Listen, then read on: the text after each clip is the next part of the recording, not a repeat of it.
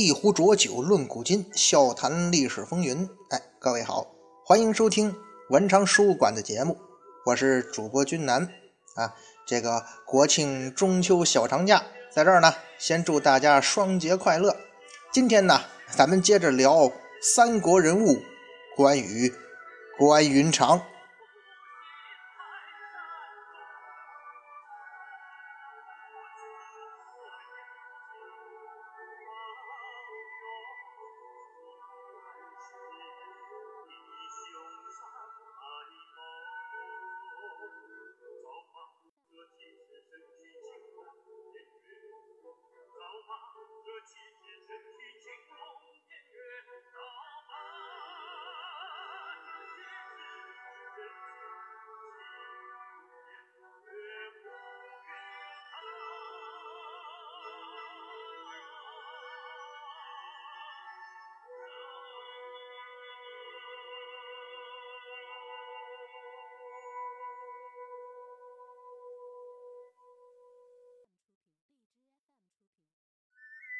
上一回啊，咱们讲到关羽、关云长水淹七军，那是威震华夏呀。这次胜利是如此的辉煌，震动了曹操，也震动了孙权。关羽呢，可以说是爬上了人生的顶点呢。可是大家都知道嘛，没过多久他就重重的摔下来了，而且摔得很惨，再也爬不起来。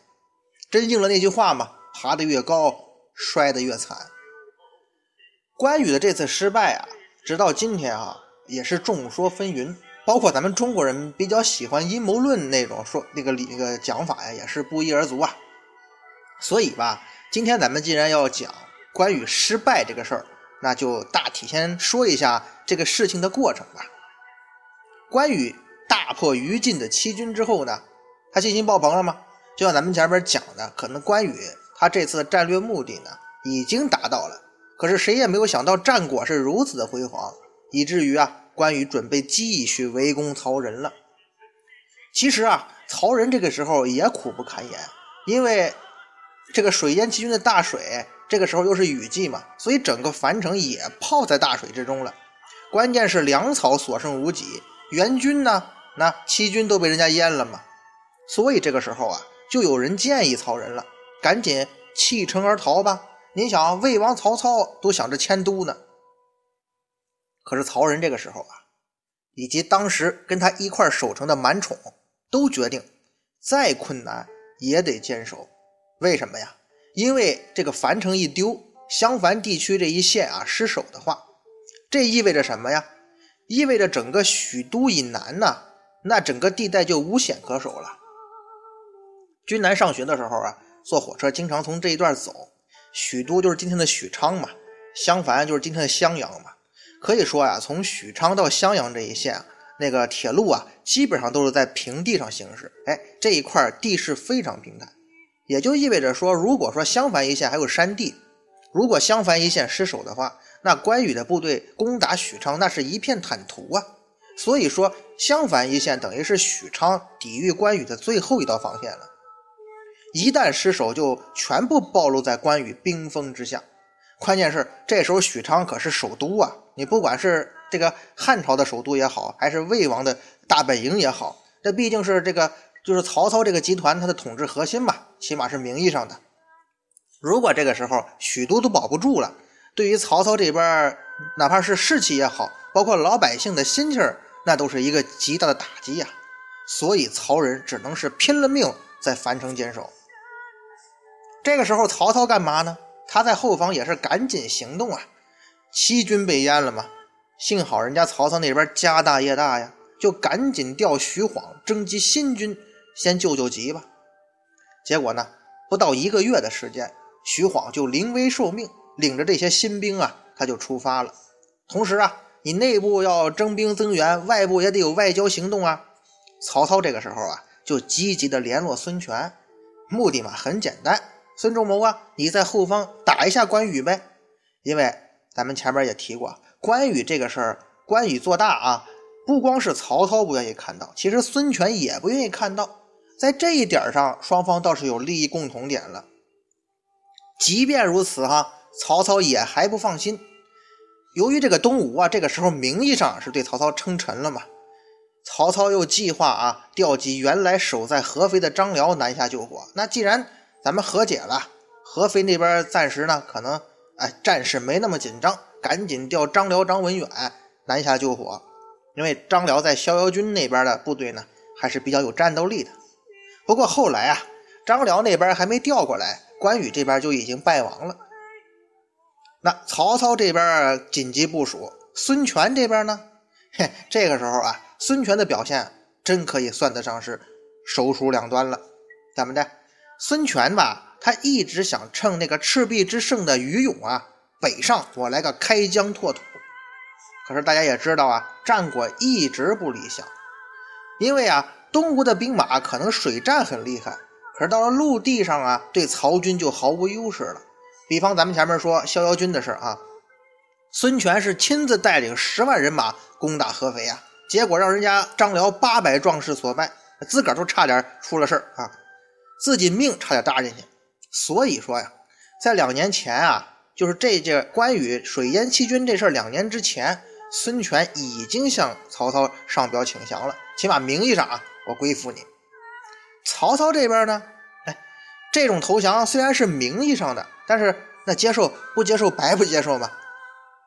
这个时候，孙权看见关羽，哎呀这么猛，你看马上要把樊城拿下来了，不行，那我主动向曹操示好，并且表示我愿意出兵攻击关羽，就要解这个曹仁之围。那这下子双方一拍即合嘛，曹操这边也是求之不得呀，还许诺说，那既然如此，我把江南之地就分给你孙权。当然了。曹操这边实际上也是白说，大家都是政治人物嘛。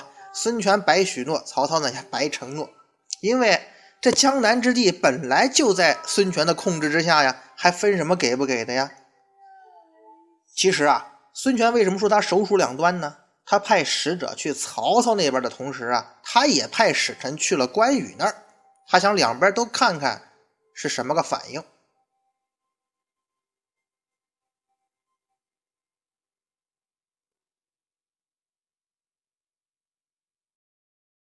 孙权的意思很明确呀，他派使臣跟关羽讲：“啊，关将军呢，我也愿意出兵帮你一起攻打樊城，咱们孙刘是联盟嘛。”甚至还提出要愿意跟关羽结亲。这也是《三国演义》也好，《三国志》也好，大书特书关羽跟孙权之间啊矛盾最激化的一个点，就是说呀，孙权想让自己的儿子娶关羽的女儿。当然了，结亲这件事儿啊，也可能是哎之前发生的，反正就是在这段时间之内吧。啊，孙权的策略呢，应该说咱们也是比较明显的。有人说他就不怕两边都答应吗？其实君南个人觉得呀，这个时候孙权对于孙权来讲，他去去联络关羽啊，多少带有那么一点祸敌的成分。因为对孙权来讲，荆州是梦寐以求的。相比曹操和关羽，这个时候势头更盛的关羽反而威胁更大了。现在的情况是，你们两虎相争，我却拥有主动权呢，所以我要实现利益最大化。表面上我两面讨好，看你们各方的反应，然后我来决定我的偏向，对吧？目的就一个，争取到最大的利益。孙权啊，这边在耍心眼儿，曹操那边呢也一样啊。曹操也够坏的，他就把这个孙权给自己写的那个表示效忠的上书啊，就传到了樊城。而且让曹仁用弩箭射到关羽阵前，这可不是关羽这个这个曹操啊，好心在提醒关羽，而云长啊，你看孙权要那小子要揍你呢，他不是这意思，他的目的是什么呢？威慑你关羽，意思云长啊，赶紧回去吧，要不然你荆州老窝要被人端了。说白了，曹操也是希望关羽赶紧退兵而已。至于说你这么做不是把孙权给坑了吗？你们这时候不是有背后有盟友盟友吗？这就不是人家曹孟德所关心的了，因为他也明白，曹操能不明白吗？像孙权那种所谓的臣服，没什么实质意义。这时候最重要的是让关羽撤兵啊。接下来还是关羽，那那双那两边的这个选择和行动，咱们说了一遍。那关羽自个儿是怎么选择的呢？直到今天啊，咱们教育小孩也好，或者说有一句中国传统的歇后语吧，叫做。关羽大意失荆州啊！可是咱要真是从历史角度去看，关羽丢荆州这事儿还真谈不上大意。为什么呀？因为人家曹操已经提醒过你了吗？把孙权的书信都射过来了，甭管是真的假的，起码你心里应该有这根弦儿吧？背后有一孙权呢，容易出事儿啊。关羽自个儿的，他也肯定清楚啊。以自己现在的情况，你是不可能同时跟曹孙两家为敌的吧？那对于目前的关羽来说，他能做的无非就是要么退兵，要么继续攻打襄阳樊城，对吧？本来呢，咱们说这两个选择之间比较安全的是什么呢？退兵吧，退回南郡，那什么危险都没了。反正曹操这边也被你打差不多了，那边呢，孙权肯定也不敢动你了。关羽如果真的及时在这个时候回去的话，东吴那边可能就没什么机会了。但是，就像咱们前面讲的，战果扩大到现在这个程度，关羽他不甘心呐。那借老天爷的光，我创下这么辉煌的战绩。可是呢，这场胜利虽然表面光鲜啊，水淹七军，威震华夏，可是实际上呢，他没占到什么实力啊，起码一座城池都没拿下来吧。而且眼看这曹仁就顶不住了，那小子。胜利就在眼前，我要是一撤兵啊，那真就是竹篮打水一场空了。忙活半天，是一座城池也没拿下来。况且，就像咱们讲刚才讲的哈，谁能保证这所谓的孙权给曹操写的效忠的书信，不是曹操伪造的，用来退兵的一计呢？在这种情况下，说实在的啊，只差一步就能成功。咱们大多数人的想法，无非都是再坚持一下嘛。就跟股票一样嘛，等它再涨一涨，我能赚更多。而且这个时候的赚更多是就在眼前能看得见的。也许呢，再围攻一段时间，这樊城就拿下来了。可是世界上的很多事儿就是这样，还是股票嘛。你越等它涨着涨，它如果突然一跌，可能你连之前赚的都没了嘛。很多心灵鸡汤文章里说呀，成功和失败的距离就是再坚持一下嘛，这个行百里者半九十九嘛。可是。到了关羽这儿呢，正是他的这再坚持一下，却把自己最终送进了鬼门关呢。关羽再坚持一下，他选择了不假，他等来的是什么呢？是徐晃给曹仁的援兵啊！而且徐晃不愧是名将啊，因为他知道自己带来这些部队啊是新军啊，新兵嘛，战斗力有限，所以他并没有说刚一到就面对面去向关羽猛攻。而是屯兵于杨陵陂，哎，并且假装啊做出要截断关羽后路的样子。这么一来啊，徐晃这个时候就化被动为主动了。我并没有直接去解围，而是呢做出要截断你退路的样子。咱们说了，关羽这个时候最害怕就是这个呀，就是怕樊城拿不下来，后边又出事所以这下子就轮到关羽慌神了，他只好怎么办？既然徐晃要截我退路。那我只有主动来进攻徐晃的营寨了。于是徐晃就反客为主了，我来防守嘛，是连战连捷。与此同时啊，曹仁和满宠那边也是出城夹击，这下子成了关羽被人家包围了。结局啊，就是关羽被打大败，也跟这个时候关羽的部队啊出征时间已久，强弩之末嘛。在这个《蜀记》里边啊，就是记述这个蜀汉的呃历史的啊，有这么一段啊比较有意思的记载，说。羽与晃素相爱，邀功羽，但说平生不及今事。须臾，晃下马宣令，得关云长头，赏金千金。与金部谓晃曰：“大兄是何言耶？”晃曰：“此国之事耳。”什么意思呀？就是如果这段记载是真的的话啊，就是讲的关羽跟徐晃两个人在阵前叙旧的事儿。可见呀，当年关羽在曹营中混的人缘还可以。嗯他跟张辽比较要好吧，好像跟徐晃的关系相当不错。关羽这个人啊，应该说确实有点呃，这个感情用事，公私不分，性格上啊。他跟徐晃就在阵前这么聊天哎，就说平生啊叙叙旧，并不说打仗的事可是过了一会儿呢，人家徐晃直接就是下马宣布命令，拿到关云长头的赏金千金。关羽很不理解呀，说兄弟，咱俩在叙旧呢，你怎么突然要找人杀我呀？结果人徐晃怎么说呀？哎这是国家大事，跟这个个人感、个人交情啊是两码事。后来啊，徐晃凯旋回到许都啊，曹操是亲自出迎七里，摆酒设宴为徐晃庆功啊。由此可见，这次胜利在曹孟德心中的重要性，哼。关羽这边这个两这个作战不利，他只有退兵了。可是这个时候你再退的话，那就为时已晚了，因为你在这边磨蹭的功夫啊，东吴那边果然已经偷袭了关羽大本营。现在啊，这就是关羽走麦城之前大体失败的经过。咱们回过头来看看啊，这短短的几个月的时间里，东吴那边在干些什么啊？首先，孙权派使臣向关羽提亲。很简单啊，希望关将军把女儿嫁给我孙权的儿子，达到政治上的联姻嘛。但是呢，关羽选择是言辞拒绝，而且还辱骂使者。《三国演义》经过加工啊，说的是虎女岂能嫁犬子，这就是骂人了嘛。所以才彻底激怒了孙权。现在啊，咱们的观点一般认为，关羽这个人啊，他是一名军事家，或许这还有点争议哈，因为他这个军事成就。确实也在历史上来讲，并不算最突出的。但是要说关羽不是一名政治家，我想很多人都是比较认同的吧？啊，起码在荆州这件事上，他处理的不太好。因为关羽拒绝婚约这件事做的有点太过愚蠢。现在啊，正是战争的关键时刻，你的这个痛点在哪儿呢？就是你不可能跟曹、孙两家同时为敌。现在你的目的呢是曹操那边的樊城啊，所以你有必要讨好一些孙权这边，起码是安抚一下。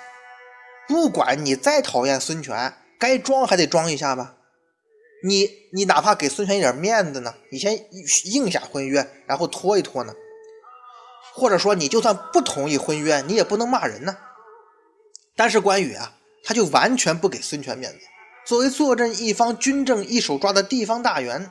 这种做法呢，有点让人大跌眼镜啊！就像毛主席说的嘛，关云长大体上是不懂统一战线的，这个人并不高明啊，对待同盟军搞关门主义，不讲政策。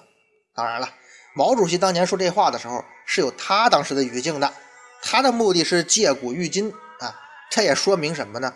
关羽在对待孙权的态度上，确实显得有点啊不太理智。也许啊，大家认为关羽的行为很难解释啊，啊，所以以前网上有那么个段子嘛，说这个关羽啊有两个女儿，一个叫关嫣，一个叫关荣。孙权派人来求亲的时候啊，其实关羽是很高兴的，但是又不知道把哪个女儿嫁出去比较好，就在那犹豫未决。这孙权的使者呢，就再三问他呀，关将军到底行不行啊？于是关羽就说呀：“说这个孙刘联姻呐，那是国之大事啊！哎，谁能认知啊？这个燕就是关燕呐，我女儿时年十四岁，有乃父之风，慨然出不应承。说关燕愿意啊。于是呢，关羽很高兴，那就跟这个使者说：说吾女燕能嫁犬子。说我有个女儿叫关燕，就是那个燕人的燕啊，能嫁给孙权的儿子。”结果这个话你要是这么赌，就是吾女焉能嫁犬子啊？于是这个使者一惊，就回去告诉孙权了，说关将军辱之太甚呐，傲之太甚呐，竟言虎女焉能嫁犬子？孙权这才怒了，就是就是跟一个偷袭了荆州。当然了，这是个段子和笑话啊。